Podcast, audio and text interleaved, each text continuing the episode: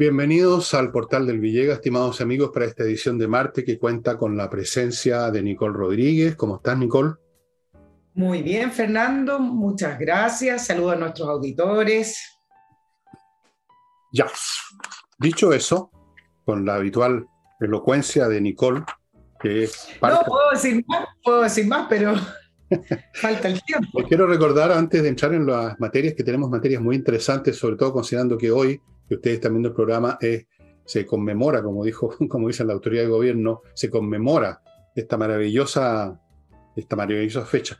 Pero antes de eso, les quiero recordar que este jueves hay en la Casa del Jamón, una vez más, este espectáculo flamenco fantástico que cuenta en esta oportunidad con dos bailarinas, dos bailarines, un hombre y una mujer, un guitarrista y dos cantadores, señores, un hombre y una mujer, va a estar de miedo.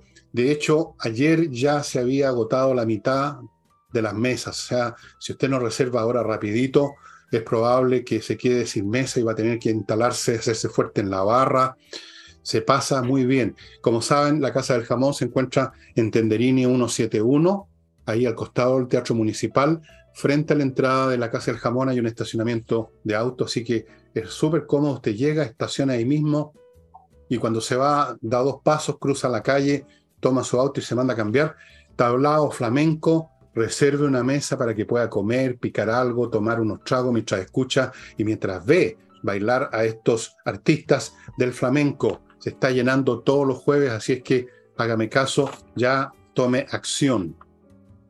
Y para seguir con las cosas previas, en mi tienda El Villegas, que se encuentra en elvillegas.cl slash tienda, ustedes todavía van a encontrar selecciones de Quevedo, eh, estos dibujos, este personaje que pertenece al mundo de los personajes de historieta de los años 60, 70.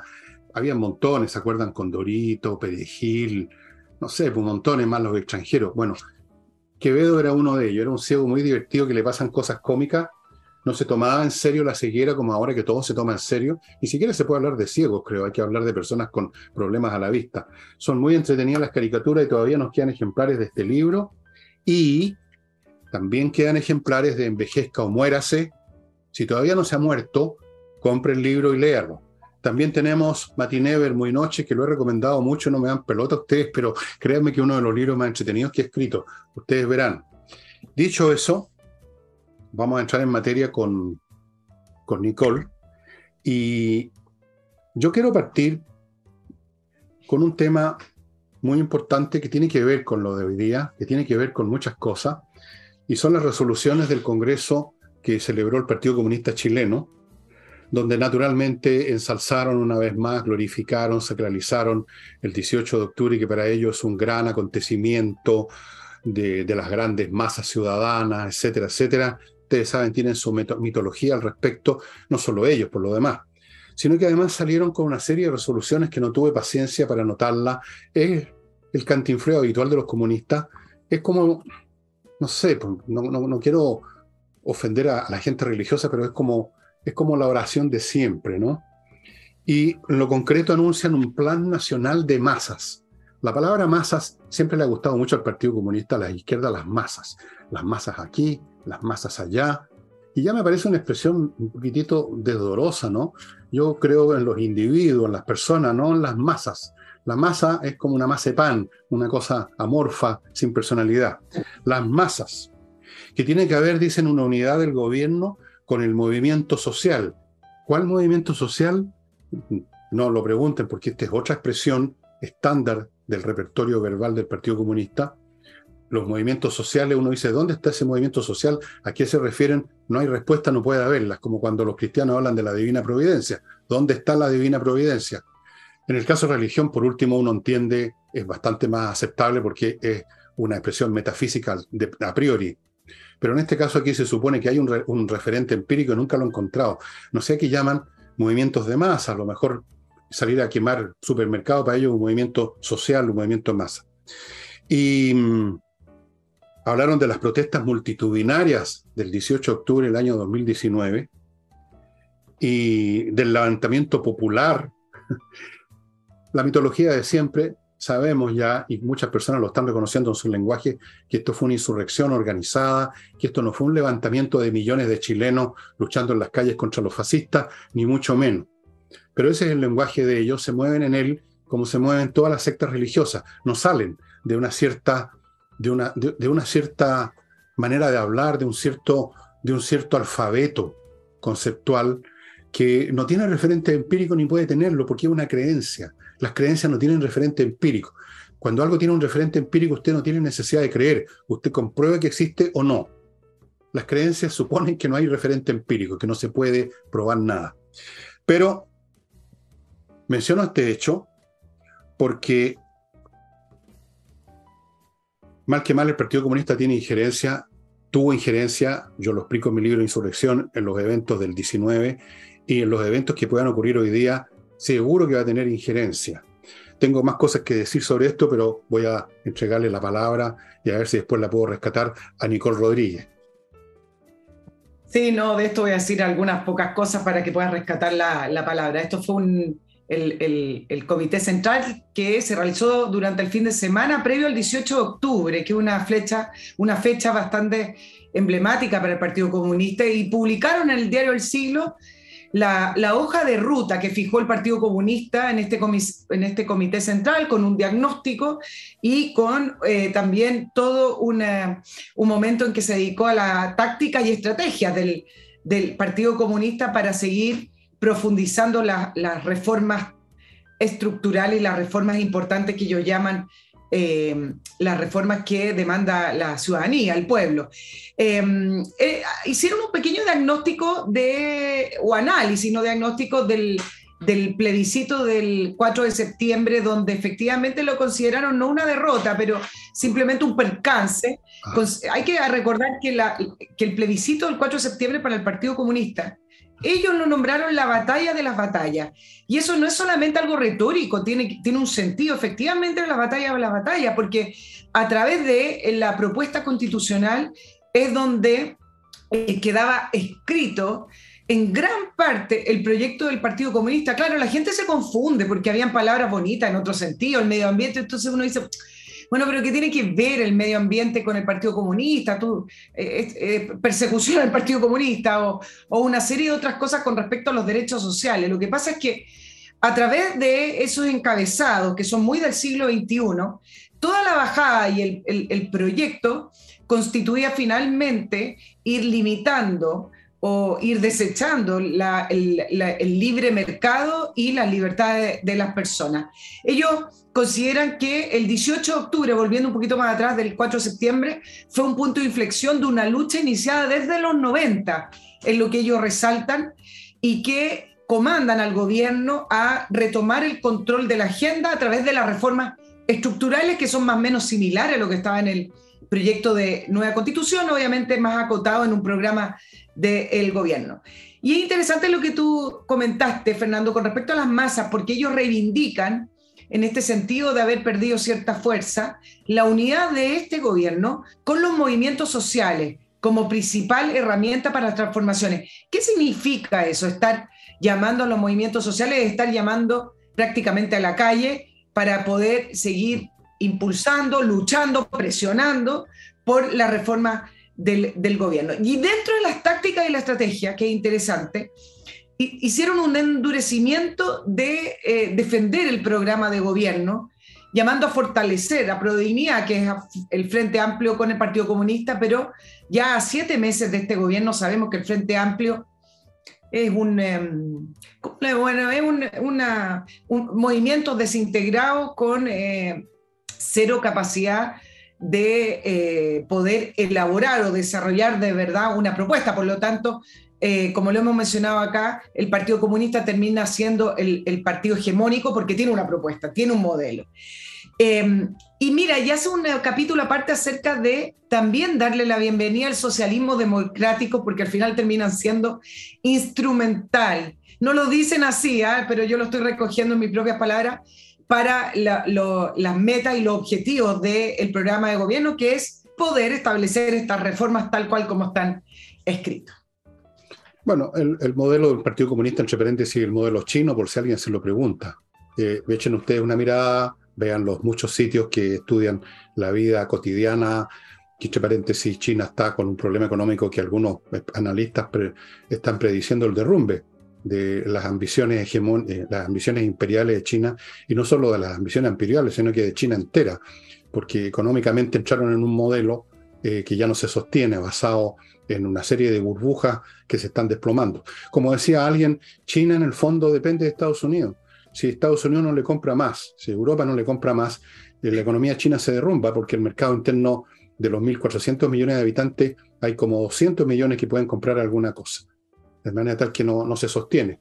Es, una, es una, una, situación insostenible. Pero volviendo a Chile, eh, como tú decías, como dije yo y como creo que cualquiera puede decir, eh, esta gente no aprende nunca nada de nada, y aunque hablan mucho de las masas, de la gente, de la soberanía popular, del pueblo, no, no le dan pelota a lo que opina el pueblo, porque evidentemente es como que no hubiera ocurrido lo del 4 de septiembre.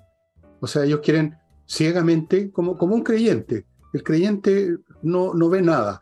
Entonces, quieren seguir en lo mismo. Quieren seguir empujando un proyecto que ha sido rechazado por el pueblo casi con dos tercios del electorado. Quieren seguir en lo mismo. Y para esto invocan todas estas frases que al final de cuentas no significan nada como los movimientos sociales. ¿Cuál movimiento social, Nicole? ¿A qué, ¿A se referiría en este momento? ¿A sacar a la gente a las calles, como tú decías, a, vandalizar? ¿Ese es el movimiento social? ¿Esas son las luchas populares? Claro, esas son las luchas populares del Partido Comunista. Eh, el levantamiento popular. ¿Cuál levantamiento popular? Si aquí no hubo un levantamiento popular, aquí hubo gente organizada que salió a quemar estaciones, a, vandalizar y a destruir todo lo que pudieron. Mientras tanto, y lo pongo como, como una muestra más de, lo, de la poca sintonía del Partido Comunista, con la realidad, hay una encuesta a la Academ donde el personaje más menos acreditado, el menos aceptado, el más, no sé si desdeñado por el público, entre todas las figuras políticas, es el señor Tellier. Creo que acompañado de cerca por Jadwe. El señor Tellier. Al lado, sí.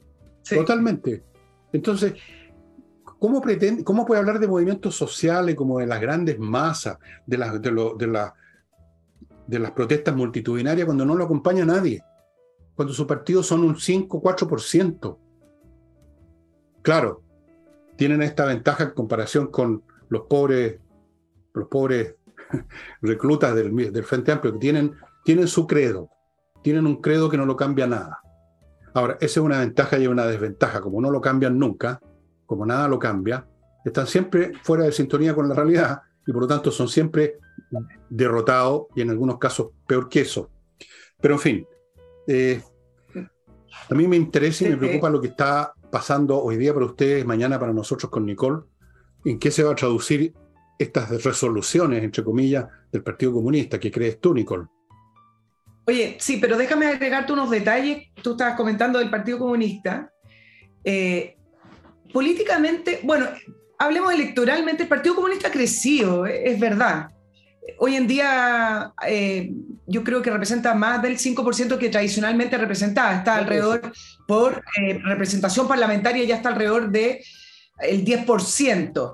Y es el segundo, según los últimos datos del CERVEL, es el segundo partido con más militantes. Tú sabes quién le gana el partido de la gente, curiosamente porque es un partido mucho más nuevo, tiene alrededor de 46 mil eh, militantes activos, el partido de la gente, y el Partido Comunista le sigue eh, también con 46 mil y fracción en, eh, en, el listado. Por lo tanto, el segundo partido con más militantes todavía. Eso es algo que todavía impacta porque en Chile, al parecer, convoca. Ahora, que sean mayoría, eso es algo muy distinto y que esa militancia, que es una militancia dura, eh, realmente sea los deseos de la ciudadanía, también es algo distinto. Lo que sí podemos sacar en en blanco de las declaraciones del Partido Comunista con respecto al 18 de octubre, por lo menos hasta hoy, cuando estamos grabando, va a ser el 18 de octubre cuando estamos emitiendo este programa, es que el Partido Comunista para efectos de la celebración del 18 de octubre se está quedando solo.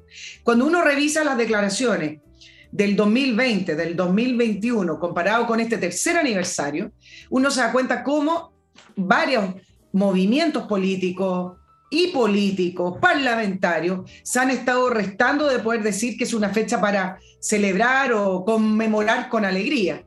Ni siquiera el, Frente Amplio está muy claro con respecto a eso. Por ahí hay algunos que conmemoran eh, positivamente porque esto fue un, eh, un, levantamiento de las personas, la ciudadanía hablando del mundo político, eso dicen. Pero si uno realmente pudiera sacar la suma y la resta, uno podría concluir que en este eh, fuego que se ha estado extinguiendo con respecto al, ánimo, las ganas y la idea de lo que fue el 18 de octubre, el Partido Comunista hoy se está quedando solo para efectos de poder celebrarlo como ellos llaman. Sin duda. Eh, claro que ellos no necesitan ser acompañados porque tienen esos, esos militantes disciplinados, que no son pocos en realidad, tienen eh, muchos cabros en la universidad que son siempre los primeros que militan en estas cosas gloriosas y épicas, siempre. Acuérdate quiénes eran los miembros del partido nazi en Alemania en los años 30, eran jóvenes todos prácticamente. Los viejos son un poquito menos, menos, menos ingenuos. Así que para hacer lo que ellos suelen hacer, no necesitan que los acompañen. Solamente que va a quedar más desnudo lo que antes se cubrió con este maquillaje social de gente que iba a las plazas, de gente que se juntó en la Plaza Baquedano, le sirvió de repuaje, le dio ese aire de cosa de levantamiento popular que tampoco lo fue en ese momento. Pero ahora no va a existir ese maquillaje y va a quedar desnudo que son los mismos de siempre, los que se iban a la Plaza Baquedano a destruir, los que han destruido locales comerciales, pero son los mismos, no, no necesitan más gente, solo que ahora va a estar a la vista. Antes de continuar, amigos, me permiten ustedes recordarles algunas cositas de mi primer bloque. El primero que les voy a recordar es este producto que todos debiéramos tener permanentemente en nuestras casas, un desinfectante que tiene una gran ventaja respecto a otros, que este no tiene problemas, que usted lo puede vaporizar, delante, digamos, estando usted en presencia, y no va a producir ningún problema ni a la vista ni a la respiración, no tiene elementos tóxicos porque está bien destruir las bacterias y los virus, pero no destruir a las personas o producirles molestia, que se le irritó la piel porque le cayó. Esto yo lo he hecho tranquilamente aquí, como lo he hecho varias veces, y no me pasa nada, pero los virus y las bacterias mueren. Esto es un producto que uno debe tener permanentemente hoy en día en las casas, debe formar parte de las rutinas domésticas, higiénicas de una casa, como tener jabón, como tener champú, tener estos elementos porque los virus y las bacterias, las pandemias van a ser cada vez más frecuentes por razones que ya hemos hablado. Primera cosa, Be Light, se llama Be Light, por si no lo había dicho, hecho sobre la base de la electrólisis del agua y usted lo puede comprar en la dirección que está viendo, en ningún otro lado más. Sigo con actualiza tu reglamento un sitio donde hay un grupo de profesionales que se dedican a actualizar el reglamento de condominios y edificios para ponerlo al día en armonía con la nueva ley que existe sobre estas materias. Es un tema complicado, no es llegar y llevar, por eso que existe este grupo, si no, no se habría formado. Ellos toman su reglamento actual, lo analizan jurídicamente en todo su aspecto, cómo está la ley y lo ponen en armonía y usted se evita, se va a evitar muchos problemas. Esto es un tema obligatorio, ¿eh? entre paréntesis. Actualiza tu reglamento.cl. Continúo con invierta en USA.cl también una empresa chileno-norteamericana que le entrega un servicio completo para invertir en Estados Unidos. Completo significa acá todo. Significa que le ofrecen miles de opciones en el, campo de las inversiones en franquicias. ¿Usted sabe lo que es una franquicia? Segundo, otro portafolio repleto de opciones inmobiliarias. Casas, edificios, departamentos, centros comerciales, terrenos, playas en el territorio de los Estados Unidos.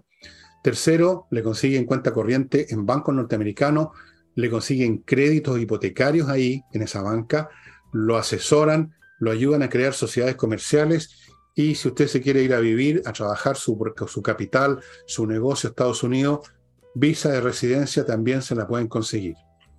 Sigo con Hey, el corredor más eficaz que hay en este momento en Chile para vender propiedades inmobiliarias y ojo que se necesitan personas realmente con métodos innovativos y potentes, porque el mercado inmobiliario está muy difícil hoy en día. Es difícil vender inmuebles, pero por lo mismo hay que ponerse en manos de los mejores.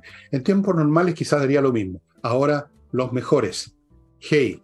Y termino este bloque con miclimo.com, la empresa chilena que instala la mejor climatización para su casa, que yo la tengo acá, para el verano, para el invierno, el otoño, primavera, filtra el aire, da calor, da frío, da eh, más o menos temperatura como usted quiera, conectado a internet, todas las ventajas, silencioso, no consume combustibles eléctricos, funciona con electricidad, pero gasta muy poco, no se nota en el gasto de la casa, es ideal. miclimo.com, estimados amigos. Dos premios internacionales llevan ya en la cartera. Volvemos con Nicole. Nicole. Fernando, mira, ¿te parece? Me gustaría si aprovechamos este 18 de octubre para ir analizando cosas que se van quedando. Yo sé que acá eh, lo hemos hablado muchas veces, tú escribiste un libro además a propósito de eso, pero yo cuando recojo las opiniones o las preguntas que hacen las personas, eh, espero también recogerlas acá, no todas con respuesta porque no las tengo, pero por lo menos que nos planteemos algunas cosas. Mira, tú mencionaste la academia y es con lo primero que voy a partir. Con respecto al, 18 de octubre, para mí lo primero es decir que a tres años del, suceso aún están las mismas preguntas sin respuesta, como me, da la impresión, y acá eh, esto ya es más bien algo más eh, personal, como si nadie quisiera, como si nadie se atreviera, que si nadie tuviera las ganas de aproximarse, y acá me refiero a desde el mundo institucional, desde el, desde desde el mundo eh, de, las instituciones que debieran funcionar, no desde los pensadores ni de los analistas, sino que más bien de las instituciones del Estado, me parece que todavía no existe realmente la energía, ni las ganas, ni el apoyo para poder aproximarse a la verdad de lo que ocurrió ese 18 de octubre del año 2019. Algunos lo hicieron con valentía tempranamente, como fue tu caso, Fernando, pero, eh, eh, hoy, a tres años, me parece... ¿Cómo? Pero yo no soy nadie. O sea... No, no, por eso estoy hablando desde el punto de vista institucional. Claro, claro, por eso. Eh, claro, pero a diferencia del mundo institucional al que yo llamo los liderazgos de este país, los analistas, algunos políticos, y otros que siempre han estado escribiendo acerca de esto, uno ya puede notar a tres años que han cambiado su visión sobre el 18 de octubre. Y yo estuve todo el fin de semana, yo hoy día lunes, mirando todas las columnas de opinión y de análisis y nadie se atreve a decir que fue un momento virtuoso ni del despertar real del Chile que despertó hoy en día a tres años.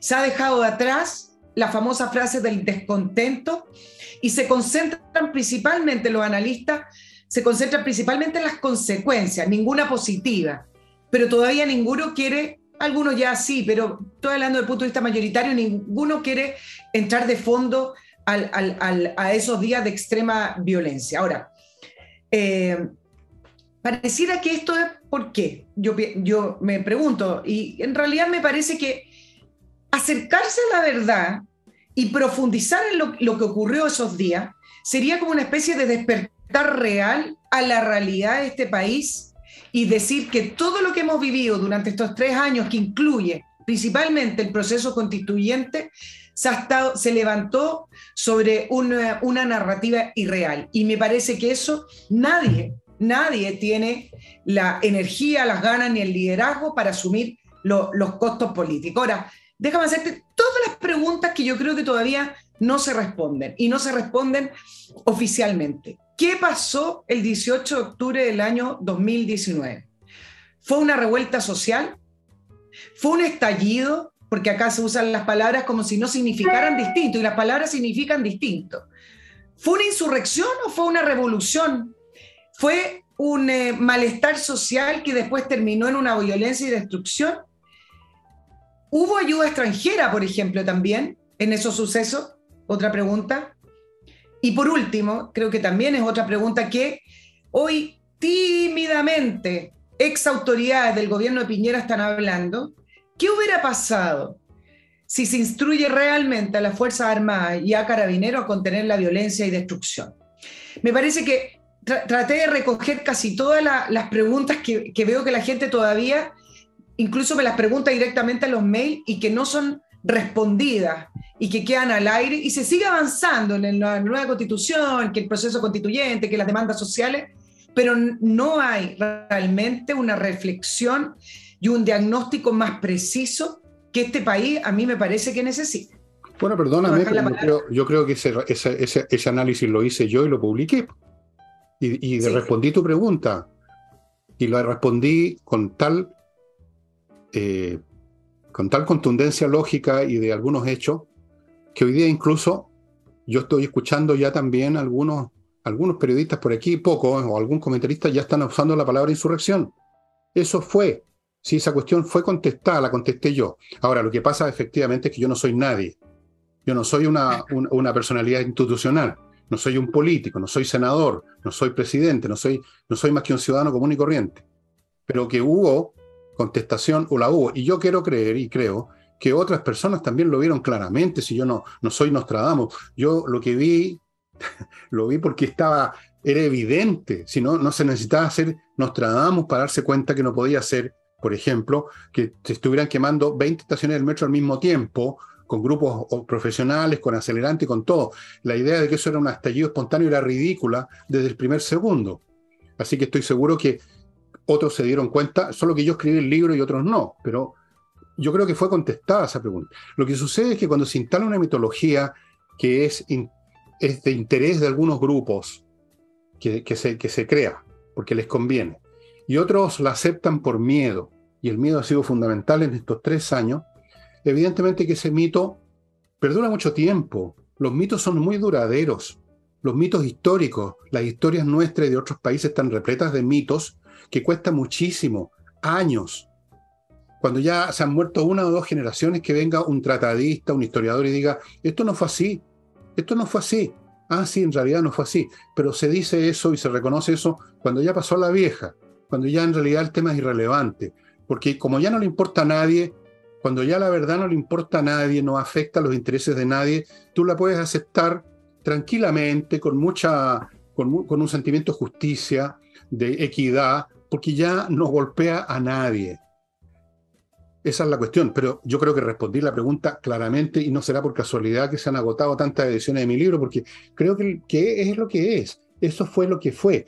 Ahora, respecto a los tres años, a propósito de la CADEM, una encuesta de la, de la CADEM dice que una amplia mayoría de los chilenos piensan que no han ganado nada con eso que llamaron el estallido social.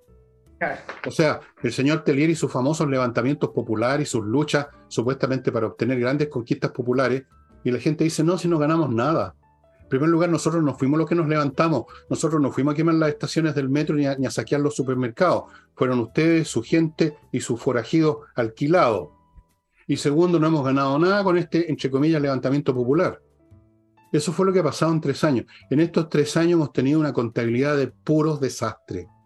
La economía, lo del COVID agregó también, pero básicamente la economía, la política, la cultura, la paz social, todo se destruyó en estos tres años. Esa es la contabilidad que hay que hacer. Y esa es la contabilidad que está haciendo la gente cuando le contestan a la academia, no hemos ganado nada. Debieran de incluso decir, lo hemos perdido casi todo hasta el momento. Gente que perdió sus negocios, gente que perdió sus pegas, gente que, gente que ha perdido la vida en el sur de Chile, por ejemplo. Mira cómo, cómo va el, desarrollo del pensamiento de las personas cuando se impone un, un, relato que se impuso mayoritariamente. Da lo mismo el canal que uno prendiera, da lo mismo el partido político que hablara. Todos. En, actualmente en la academia, como tú lo decías, el rechazo mayoritario, directo en la pregunta, al octubrismo es, es una alta mayoría y hay un rechazo a la violencia para conseguir cambios políticos y sociales, que lo dice. Y la academia viene desde hace tres años mostrando este cambio en la, percepción o en el pensamiento de los chilenos. Por ejemplo, mira el cambio. Antes decían mayoritariamente que el uso de la fuerza de carabineros y fuerzas armadas para controlar el orden público fue excesiva. Esto fue una pregunta en el año 2019, 70%. Ahora alrededor del 33%. 93% cree que estamos peor. 90%, esto ya no son cifras que son, uno digamos, equilibradas, equitativas, 50%. 90% dice que en Chile es peor la violencia, 75% que la economía está peor, 75% que la imagen de Chile está peor, y mayoritariamente también arriba un 75% Chile hoy es un país más pobre, más desigual, con niveles de delincuencia y violencia más altos, estamos peor, como tú lo dijiste. Ese es más o menos el cambio de, opinión y de percepción. Yo creo que, que, nos hace falta la pregunta, bueno, pero ¿qué hizo que la gente cambiara? Claro, porque les prometieron en un minuto. Y los hechos, porque al final la realidad se impone. Pero ¿qué pasó en octubre? Bueno, me, me parece que en octubre sí hubo posterior a, lo que desató la violencia y la instrucción, porque nunca olvidar cómo comienzan las cosas. No partió con una movilización de los ciudadanos por mayor, eh, mejor salud. Partió, como tú lo dijiste, con 25 eh, estaciones coordinadas, 25 estaciones del metro quemadas. Mira, te voy a dar algunas cifras, son impresionantes. 6.000 hechos de violencia, 11.000 heridos, entre ellos 2.000 carabineros. Bueno, me parece que posterior a esto, y la marcha de noviembre sí lo reflejó, sí hubo movilizaciones y expresiones de, descontento, pero eso finalmente no fue lo que definió el, famoso octubre del año 2019. Después se fueron llegando y se fueron sumando porque se vio la opción y todo el mundo estaba sembrando este terreno para decir, bueno, sal a decir lo que a ti te molesta. Ok, pero eso fueron situaciones menores. Después hubo una marcha donde se juntaron esta, este millón de personas, donde no hubo violencia y donde cuando uno miraba los carteles decían, bueno, yo quiero mejor salud, yo quiero mejor pensiones, algo bastante oh. normal y me parece que algo que ha estado sobre las prioridades de las personas siempre. Fernando. si tú en cualquier país del mundo y en cualquier momento le dices a la gente, salgan los que quieren mejor pensión o mejor esto, por supuesto que juntáis, juntáis 7 mil millones de personas.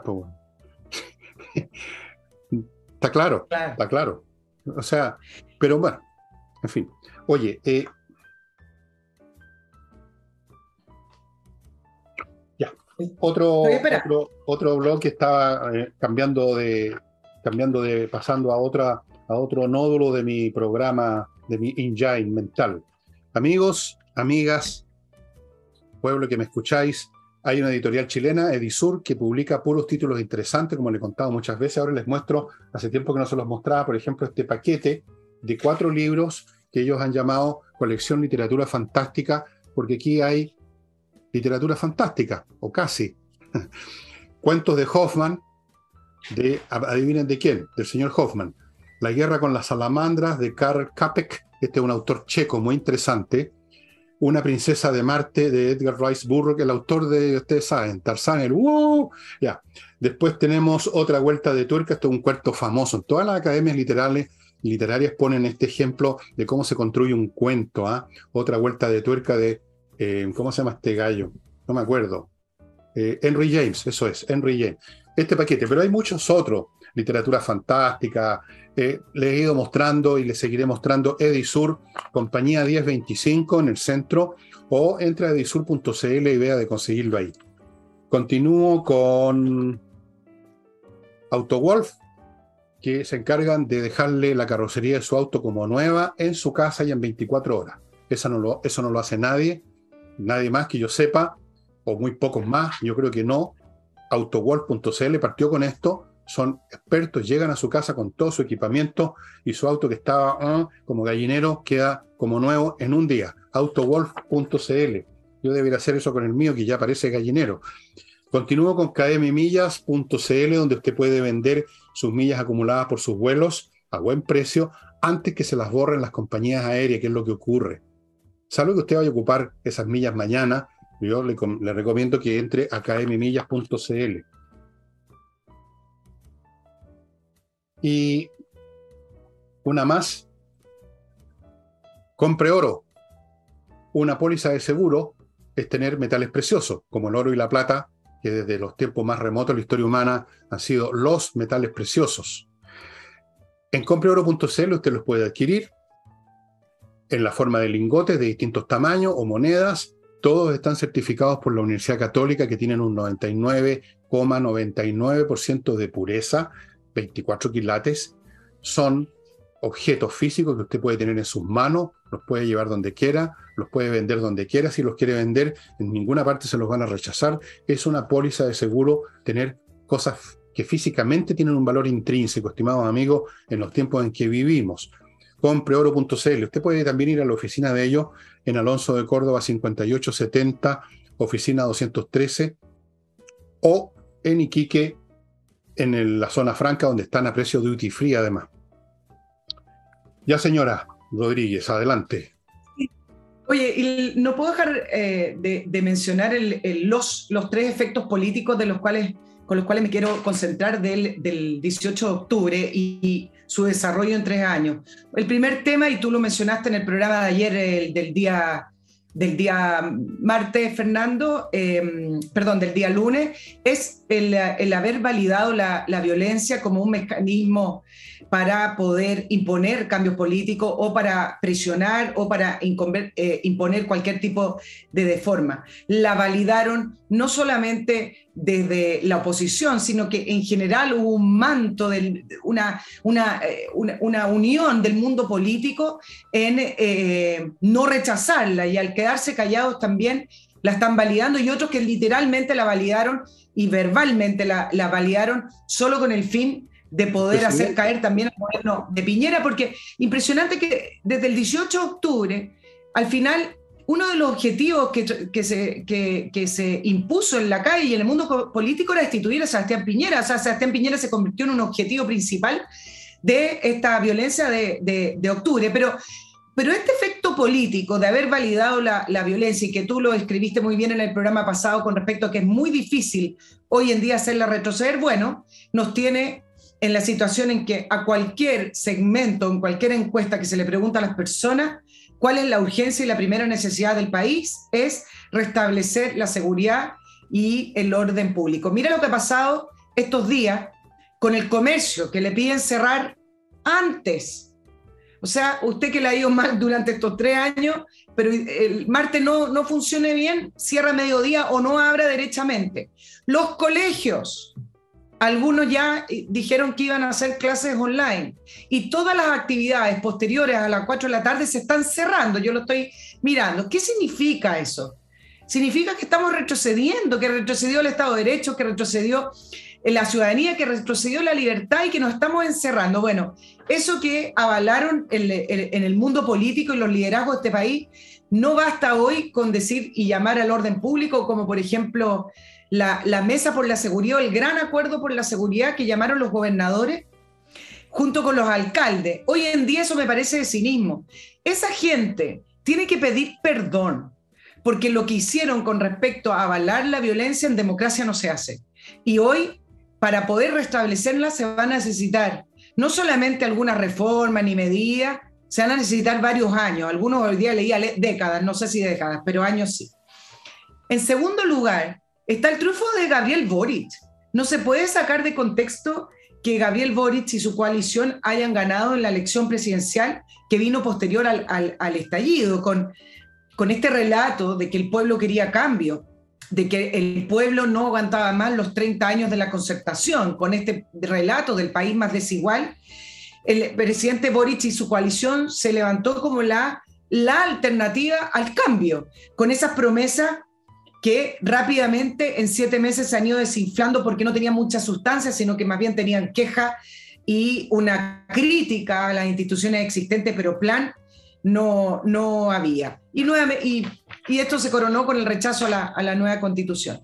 Y si tuviera que estirar un poquitito el análisis hasta el día de hoy, que ya no sé si es un efecto directo, me parece que sí tengo que mencionar el resurgimiento de la centroizquierda, no hoy como una gran fuerza política, sino que como algo que se está fermentando, algo que se está levantando y que está intentando volver a, ingerir en las políticas y en las decisiones políticas.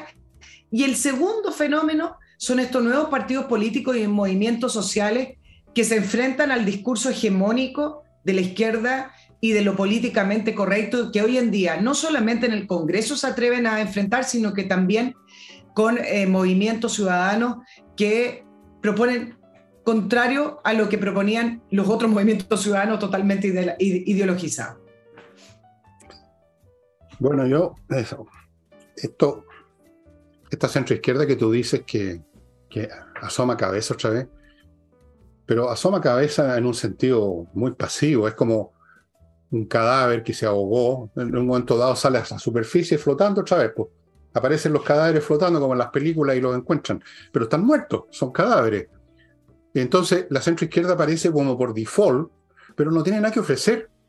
Cero, es un cadáver. Incluso cuando ofrecen, cuando abren la sanguchera, uno escucha, como ha pasado, me ha pasado con, con la gente de Amarillos por Chile, que en el fondo suavizan un poco el mismo discurso de la izquierda. Entonces no son ninguna alternativa. Simplemente lo malo que lo ha hecho la, la izquierda, lo penca que ha sido su gobierno, es lo que los hace destacarse, pero siguen siendo cadáveres. No hay nada. ¿Qué es lo que ha ofrecido, por ejemplo, la señora que estuvo a mi lado hace un tiempo, con todo respeto, señora Jimena Rincón, ¿qué es lo que han ofrecido? Votaron rechazo, tuvieron por el rechazo. Eso fue lo más eh, concreto que, ofrecieron, que dijeron. Después, ¿en qué? ¿En qué, qué ha salido de ahí? Nada por lo, yo, por lo menos yo no me he enterado, a lo mejor tú estás enterada, a lo mejor tiene una tremenda tesis que se lanzó a los cuatro vientos, algo así como una especie de, cíclica papal, y yo no me he enterado, pero parece que ninguna. No, no, hay, no hay vida en eso, no hay vida en eso, no va por ahí eh, las fuerzas políticas que debieran emerger, no van por la centro izquierda, van a ir por otro lado. No sé exactamente cuál, aunque tengo alguna sospecha. Eh, ¿Qué más puedo decirte? Te iba a decir algo más, pero ah, a propósito del presidente, que en algún momento él mismo habló de la violencia, la violencia que es necesaria para las revoluciones, se votó a filósofo la historia. Bueno, a propósito del 18, el presidente Boris dijo que hay una arremetida conservadora. ¿Dónde, oye? ¿Dónde está? Que no la encuentro. Hay una arremetida conservadora, dijo, que pretende que nada pasó ¿Perdón? ¿Quién en Chile pretende que nada pasó? ¿Quién ha dicho que nada pasó? Aquí lo que se ha dicho es que hubo un estallido social, eso dice la izquierda.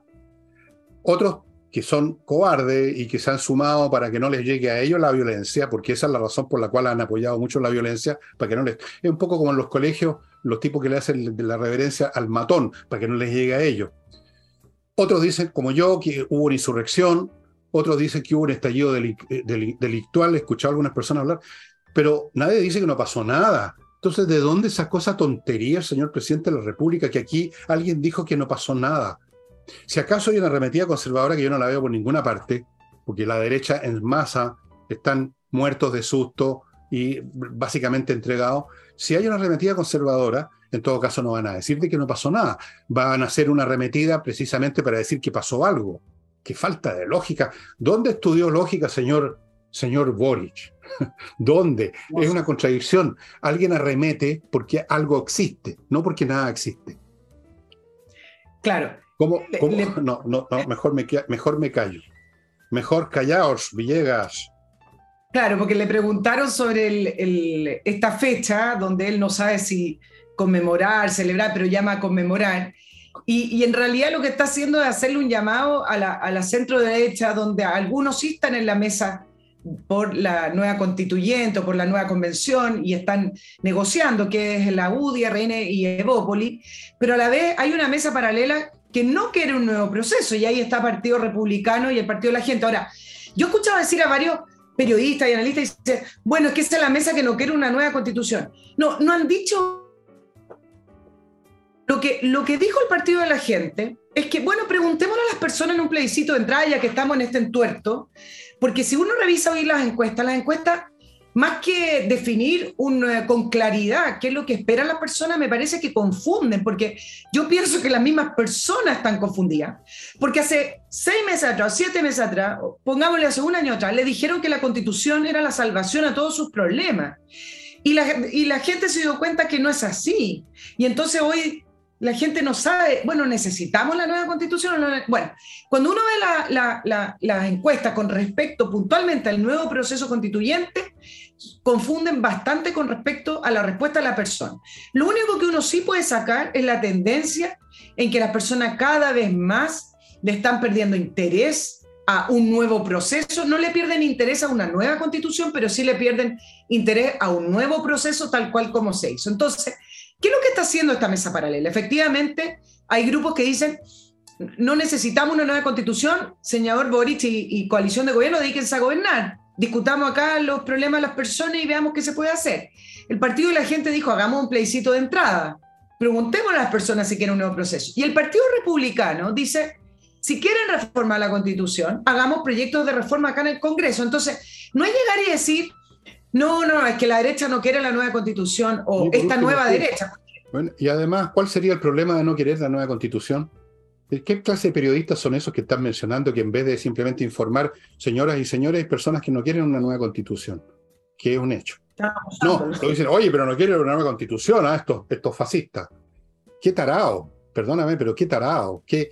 Ese es uno de, los, uno de los déficits, entre paréntesis, en estos tres años, pero en realidad viene de mucho antes, es la manera como se deterioró el periodismo. Es realmente pavoroso ver a personas que incluso uno conoció personalmente, personas que tenían digamos, lo que yo, yo, yo los medía en su época como personas medianas, pero por último más o menos razonables, pero ahora convertidas en vocero del gobierno de la izquierda, del Partido Comunista, eh, convertido, bueno, en parte por pagos y premios que han recibido algunos de ellos, es bastante penoso. Ese es otro de las cosas que no sé cuántos años va a tomar que se repare, Nicole, tu carrera. ¿Cuántos años va a tomar que se genere una generación de periodistas de verdad y no estos activistas que a veces llegan al nivel de los payasos, como estos que comentaron eso que estás diciendo tú. Claro, yo creo que yo estoy con el partido de la gente. Pregúntenle primero a la gente si quieren seguir con esto de las preguntitas y los, y los procesos que cuestan plata y tiempo. Pregúntenle en primer lugar si quiere la gente un nuevo proceso. Si la gente quiere un nuevo proceso, después le preguntamos cómo lo quieren. Pero primero preguntemos eso. Me parece absolutamente lógico. Claro, Así fue el primer plebiscito, ¿no? El plebiscito del fue eso. ¿Quieren ustedes que se haya un nuevo proceso o no? Bueno, repitamos ese ejercicio. Pero no se atreven. No se atreven porque saben que capaz que recibieran patada en el trasero. Capaz. Yo creo que es bastante probable. Sí, pero ahora estamos en un, en, en, un problema, porque también el, Congreso, y cuando hablo del Congreso, hablo quienes han estado en el Congreso como diputados, senadores y los partidos políticos, los presidentes de partidos, este Congreso se renovó, pero cuando hablo del Congreso estamos hablando de, de este mundo en general, también se dedicó a denostar la labor propia de los partidos políticos, llamando a, a los independientes, esto tiene que ser de los independientes, ellos mismos renegaron de sus funciones. ¿Y qué pasa hoy en día? Si el sentido común de las personas dice, bueno, no gastemos más plata en un nuevo proceso que ya vimos que falla, pagándole a, nuevos constituyentes, etcétera, que lo hagan en, el Congreso. ¿Qué responden hoy las personas? Yo lo he visto en algunas eh, encuestas de opinión un poco más pequeñas y en otras más grandes. Rechazan al Congreso. Si ese es el problema que hoy tenemos lo rechazan mayoritariamente cuando debiera ser realmente el Congreso el que elabora una nueva constitución.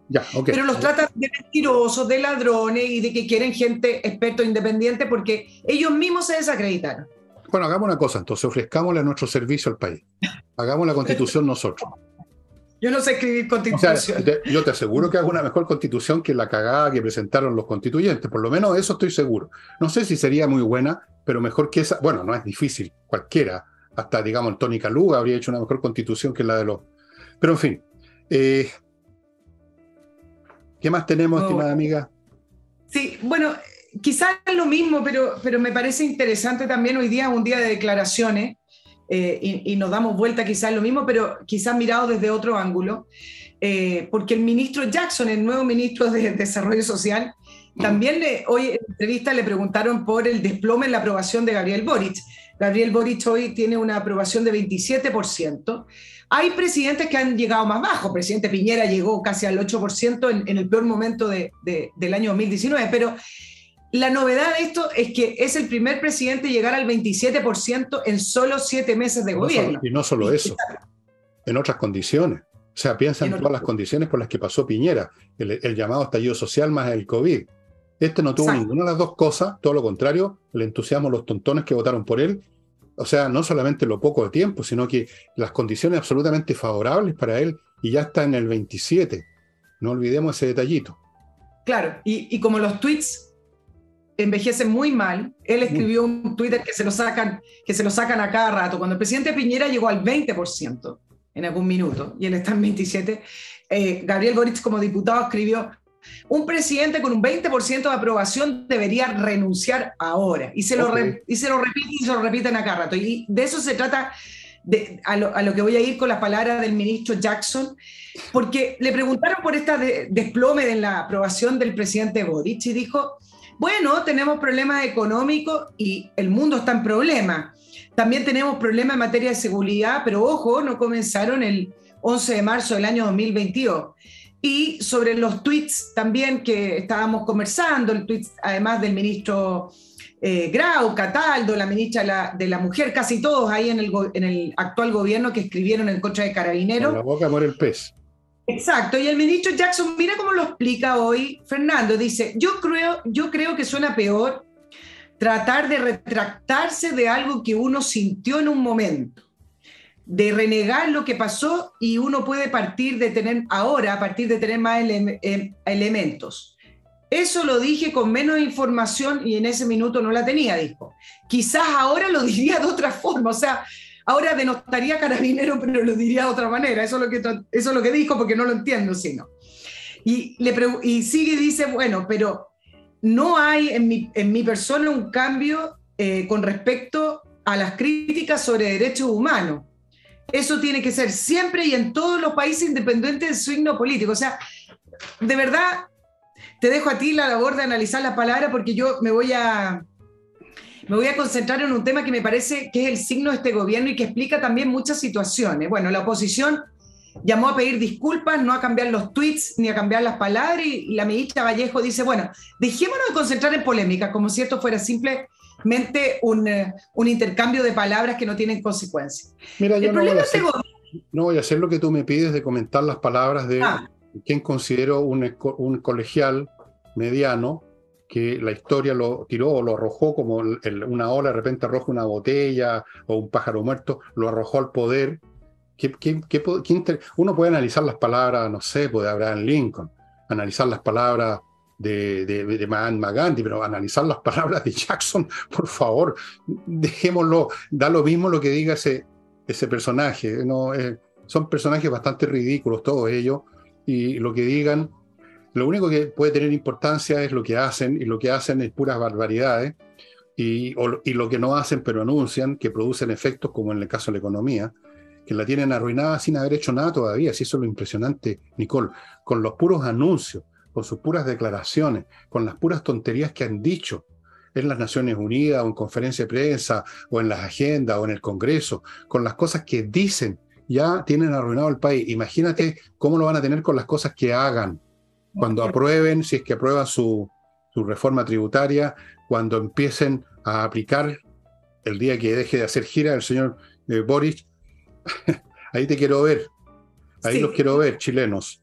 Pero, mira, me refería eh, con respecto a estos tweets porque ha sido parte también de la discusión eh, de, que tienen que pedir perdón o no, y ellos dicen basta con cambiar. Bueno, el problema de este gobierno es que esos tweets y esas palabras y esas frases no solamente son tweets, lo dijeron también en, en entrevista, fueron hace muy poco, fueron hace prácticamente siete meses o seis meses, eh, por lo tanto fueron ayer.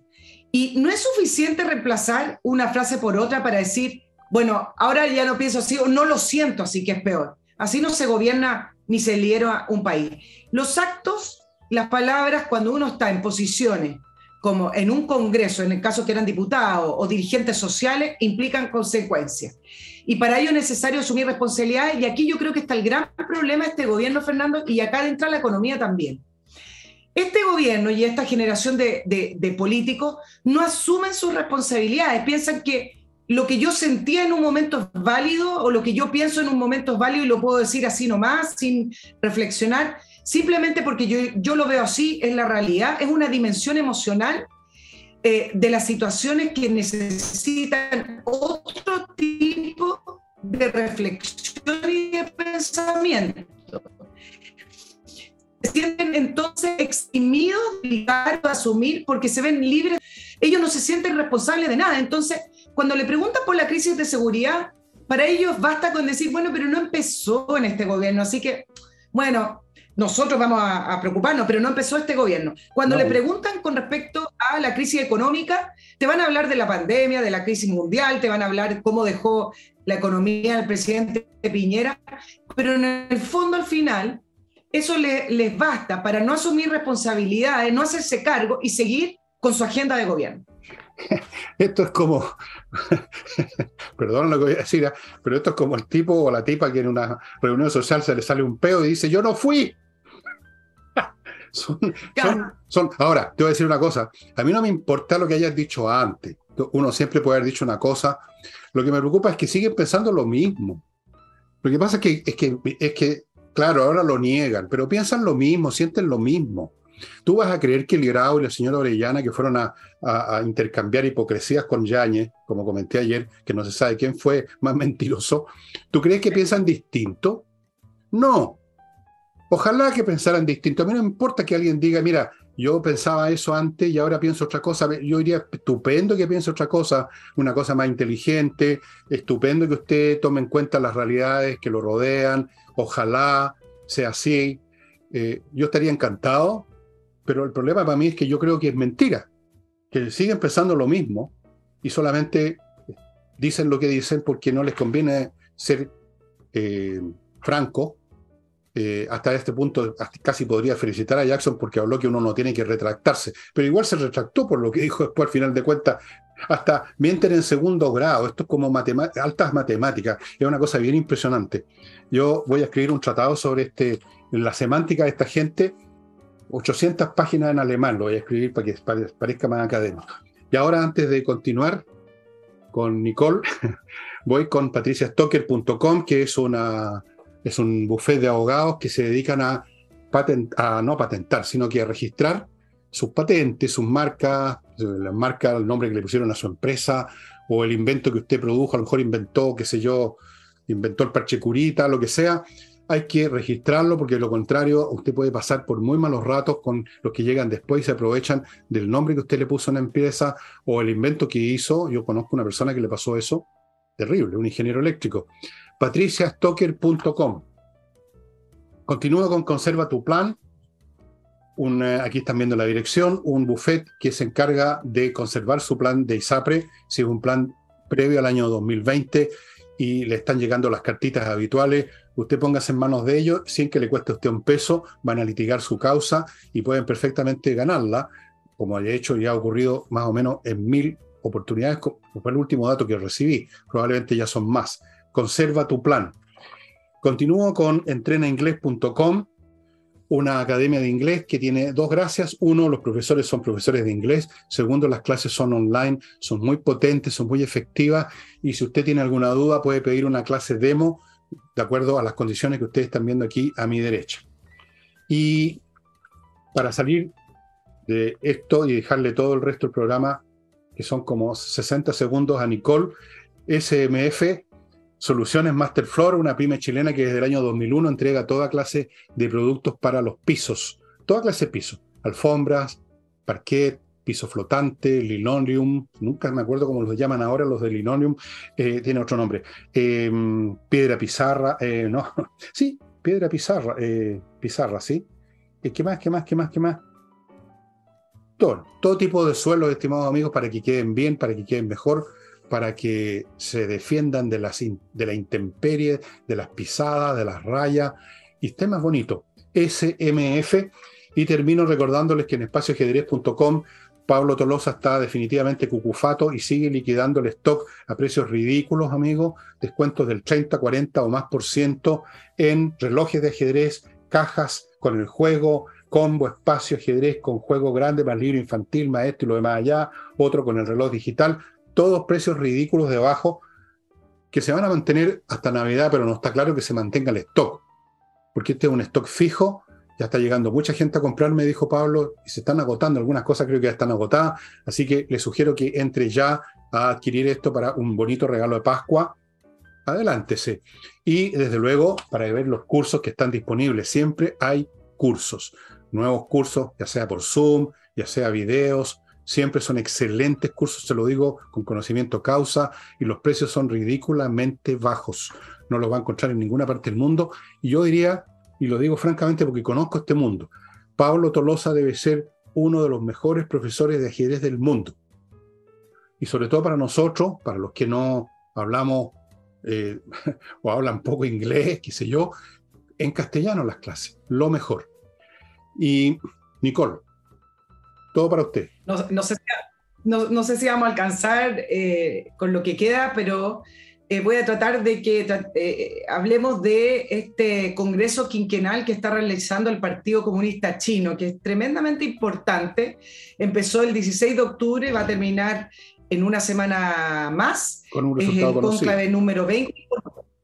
Y es, claro, resultado conocido, pero es súper importante lo que vaya pasando ahí y los discursos que se vayan dando ahí, porque ahí uno también va a comprender hacia dónde va China y hacia dónde va China también va a marcar los caminos de hacia dónde va el mundo.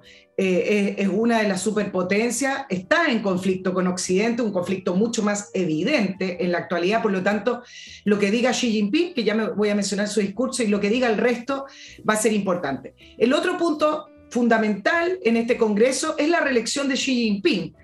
Supuestamente él no podría reelegirse porque la, constitución china, si se puede decir constitución, no es constitución, pero es como los estatutos, eh, dicen que no se permite eh, un tercer periodo. ¿Qué es lo que hizo Xi Jinping en el año 2018? Cambió, cambió, cambió la constitución y em, se permite la, reelección indefinida, por lo tanto, todo el mundo pronostica que Xi Jinping va a ser reelecto por otro, un tercer periodo más que durará cinco años. ¿Lo van a reelegir? ¿En serio? Sorpresa, ¿no? Sorpresa. Sorpresa. Bueno, pero eh, aparte de, este, em, de esta reelección de Xi Jinping que simplemente va a, ratificar la autoridad que, tiene él sobre el Partido Comunista Chino y sobre China además, ¿en, qué contexto llega este Xi Jinping que es distinto? Yo estuve repasando algunos de otros discursos. Bueno, todos dicen que después de tres décadas de apertura, este Congreso va a marcar otras pautas y así lo está haciendo, porque China se está volviendo más cerrada, mucho más controladora de la, población y mucho más autoritaria bajo esta figura de Xi Jinping, que lo único que ha hecho es eh, levantarse y erigirse como este gran líder de la nación, disputándole el lugar a Mao. Están así que ya incorporaron lo que se llama el pensamiento de Xi Jinping a esta supuesta constitución, donde está incorporado los pensamientos de Mao. Por lo tanto, acá también no solamente hay una idea de hacia dónde tiene que ir China y, convertirse en esta nueva gran potencia mundial, disputándole el lugar a Estados Unidos, sino que también acá hay una competencia personal de la figura de Xi Jinping por levantarse como el gran líder que eh, va a superar a Mao. Ahora, ¿cómo se levanta ese líder? Bueno, con una estrategia tremendamente clara que ha seguido Xi Jinping, eh, posicionándose como una superpotencia a nivel mundial y aumentando el control sobre las empresas y la población al interior de, de China. Em, este, por ejemplo, antiguamente en los congresos, Fernando, ya con esto estoy terminando, siempre se hablaba de la fortaleza económica de China, de la apertura económica, etcétera. Pero muchos analistas dicen, bueno, pero hoy la fortaleza económica de China, si bien está en problema, por ejemplo, China va a crecer al 2%, que es algo inédito. China viene creciendo al 7 u 8%. Un 2% para China es nada. Pero el punto dicen que después de décadas de acumular este crecimiento económico, le ha permitido a China ser suficientemente fuerte eh, como para poder afianzar su ideología socialista o comunista, como lo quieran eh, ver, y afianzar también la, la figura de Xi Jinping. ¿Cómo terminó el discurso de Xi Jinping diciendo no olvidemos nuestra misión original, avanzar en el socialismo? Bueno, yo te digo de dónde va a terminar China. Va a terminar como terminó la Unión Soviética en la ruina, porque esos sistemas son intrínsecamente eh, fallidos. Fíjate que lo que la, historia de China repite con variantes la historia de la Unión Soviética. La Unión Soviética en un momento dado también en que abrieron la economía un poco porque la cosa iba a la ruina, como pasó con, con la economía socialista en China, que la abrió, eh, ¿cómo se llama? No me acuerdo, el, nombre limpiado de Xiaopino, qué sé yo, el nombre. Abrieron la economía y se convirtieron en este gran exportador. Eh, en, la, en, Rusia se llamó la, la NEP, la nueva política económica, que la establecieron en los años 20 y una vez que lograron salir un poquito a flote, empezaron otra vez, llegó el estalinismo y ya sabemos lo que pasó, se cerró aún más la sociedad rusa y se convirtió en, un, en, una momia embalsamada, eh, basada en la opresión. Lo mismo que está pasando en China, que han ocupado el COVID como un buen pretexto para generar controles impresionantes dentro de China, como no se habían visto nunca. O sea, si en una ciudad de 10 millones hay un enfermo, cierran la ciudad, es una locura. Pero en el fondo es control político social ese país, todo su desarrollo, toda su esa, aparente fuerza económica es completamente dependiente de Occidente. es como una factoría de Occidente. Si Occidente deja de comprarle, ¿a quién le venden? ¿A quién le venden, Nicole? Se derrumba eso y ya están los primeros síntomas. La burbuja inmobiliaria en China, impresionante. El, negocio inmobiliario en China representa el 30% del Producto Interno Bruto de China y eso está cayéndose a pedazos. No sé si tú has visto em, reportajes, y yo se los invito a verlo, estimados amigos, en, YouTube, sobre ciudades completas con edificios nuevos vacíos, Nicole. Tú no lo puedes creer. Es una cosa de locos, de locos. No voy a entrar en los detalles por qué se produjo, pero se produjo por una economía basada falsamente en cómo se tratan de basar la economía, la economía de inspiración socialista, con la voluntad política. Eso no funciona con la economía. No funciona simplemente. Se derrumbó la Unión Soviética, se va a derrumbar China. Y su poder militar depende de su poder económico, que a su vez depende de Occidente. Y su poder militar, además, basado en ferretería copiada de Occidente, de muy inferior calidad, y con un ejército muy eh, humanamente muy inexperto, que no tiene ni una experiencia, formado por cabritos, hijos únicos, que no tienen ninguna capacidad militar, eh, es, es un gigante con pies de barro, China, eso es lo que es, y lo vamos a ver pronto, pronto. Jinping, Jinping le va a tocar administrar el derrumbe de los sueños imperiales de China. Lo doy firmado, ¿dónde? Deja Lo doy firmado aquí en este momento porque le, creo los argumentos que he escuchado de varios, no de uno, de varios analistas, especialistas, los sinólogos que llaman especialistas en China, y me parecen razonables los argumentos económicos, políticos que me han dado. Dos más dos son cuatro. China no es el futuro, China es el pasado. China está viviendo de la inercia y ya se está viendo en este momento. Sí, tú sabes que lo último que hizo Biden con respecto a China, me agarro de lo que tú decías, Fernando, prohibió la venta de chips de alta gama a China, tanto de empresas norteamericanas como de firmas extranjeras que usen equipo estadounidense. ¿Por qué? Porque es interesante la respuesta de Occidente a esta arremetida a China.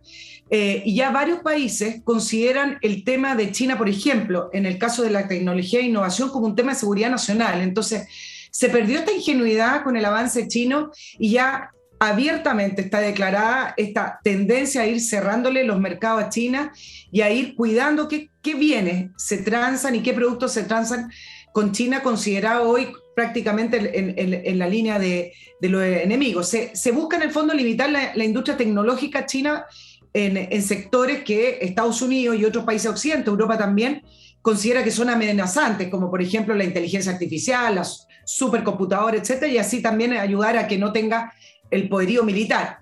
Ahora bien, voy a dejar planteada la pregunta, porque efectivamente se puede derrumbar la economía china y la pregunta es, ok, se puede derrumbar la economía china, no así el régimen chino. Y podrían haber varios casos de países arruinados, pero cuyos dictadores o cuyos sistemas autocráticos, sistemas autoritarios se perpetúan en el tiempo con países totalmente arruinados. Sí, yo creo que en este caso no va a suceder eso. Ahí teníamos el presidente de la Unión Soviética. La Unión Soviética se derrumbó, entre otras cosas, porque la economía ya no, no, podía competir con, con Occidente. Y gran parte, entre paréntesis, la legitimidad, más fuerte aún que la Unión Soviética, gran parte de la legitimidad, o si no toda la legitimidad del Partido Comunista Chino, era esa aparente prosperidad que comenzó a darle por lo menos una fracción de la población y al resto la esperanza que podían también ser parte de esa fracción de la población. Si eso falla, yo no sé cómo tú puedes controlar, y por eso que están tan desesperados cerrando, usando el COVID como pretexto para intensificar el control social. Yo no sé cómo puedes controlar a 1.400 millones de personas, dentro de las cuales hay 60 o 70 etnias distintas. Yo creo que eso es incontrolable. Incontrolable. Es probable que traten de escapar de esto como ha ocurrido históricamente en otras circunstancias por medio de la guerra. Y ahí está Taiwán al lado. Pero todo esto está por verse, la verdad que ahí ya entramos en un terreno puramente especulativo y además entramos en un terreno en que se nos pasó la hora. Así es que, estimados amigos, yo los invito a que vean en YouTube un montón de muy buenos análisis sobre lo que está pasando con la economía china, que es, mm, bueno, los chinos, los, jerarcas chinos están muy preocupados, pueden creérmelo. Algo de eso va a salir seguramente, se va a mencionar, aunque con este lenguaje sinuoso, mentirosón y doble estándar, de los comunistas de siempre, de todas partes. Vamos a ver si eso se refleja de algún modo. Y eso sería todo por hoy, estimados. Están viendo a, Nicole pronto, pues el jueves, ya la ven de nuevo en Gloria y Majestad. Así es que, paciencia. Nos estamos viendo amigos. Chao, chao.